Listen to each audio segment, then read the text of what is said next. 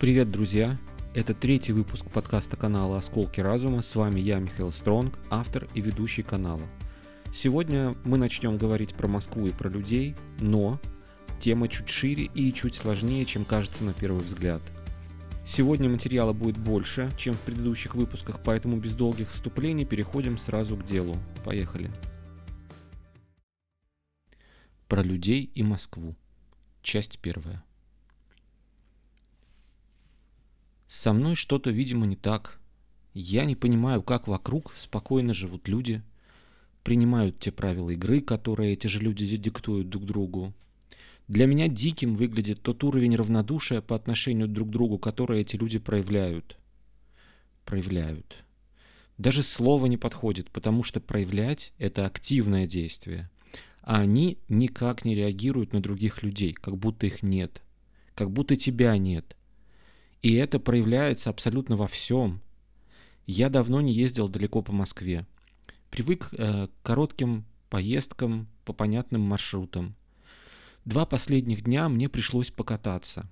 Движение изменяется. Сейчас люди за рулем ведут себя так, как будто вокруг никого нет. Если им необходимо перестроиться, они просто делают это. Никому нет дела до того, едет в соседнем ряду машины или нет. Если надо перестроиться, то машина просто начинает перестраиваться. И все. Это выглядит очень бесчеловечно. Выросло целое поколение людей, чье детство проходило за игрой в гонки на компьютере. Они окружающий реальный мир воспринимают через призму компьютерных игр. У них кто быстрее, тот и круче. Чем больше машин обогнал, тем больше бонусов. Даже если эти перестроения и рывки не ведут ни к чему, для них в этих рывках весь смысл. Никто не думает о том, что происходит вокруг. Все просто заняты какими-то своими делами. Если, например, кому-то надо в магазин, то он просто едет в магазин, и его не интересует, что происходит вокруг, сколько машин он подрезал или не пропустил. Он просто едет в магазин.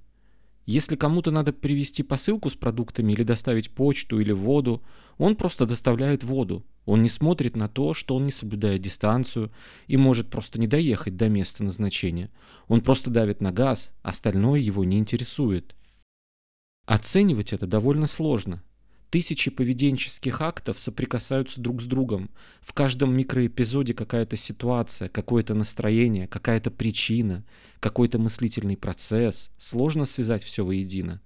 Но в целом возникает какая-то нерадостная картина. Отсутствие мыслей в головах людей, роботизированное поведение, состояние стресса, постоянная гонка за невидимыми призами, постоянное напряжение. Нет спокойствия, нет гармонии – Человеческое сознание наполнено стереотипами. Чем круче машина, тем больше прав и тем богаче его владелец. Если машина плохая или старая, значит денег нет. Крутой номер дает больше прав и можно быть более наглым. То есть люди мыслят знаками, атрибутами, фактически тотемами, символами. Является ли мыслительным процесс, который состоит из предубеждений, символов и предрассудков?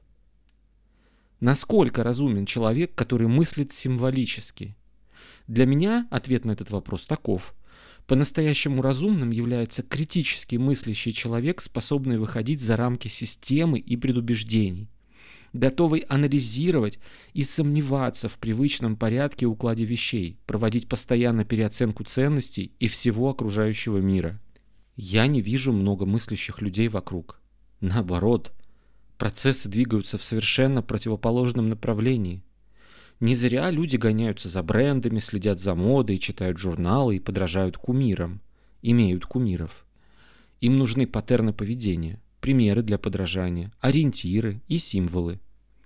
Если нет критического мышления, то люди хотят, чтобы ими управляли и их вели. В самых извращенных и нелепых случаях они еще и не хотят быть несвободными. Им надо быть ведомыми – но чтобы они ощущали себя свободными и неограниченными в своем поведении и своих поступках. Псевдосвобода. Друзья, вы прослушали третий выпуск подкаста канала «Осколки разума». С вами был я, Михаил Стронг. В следующем выпуске продолжим говорить по этому вопросу. Услышимся.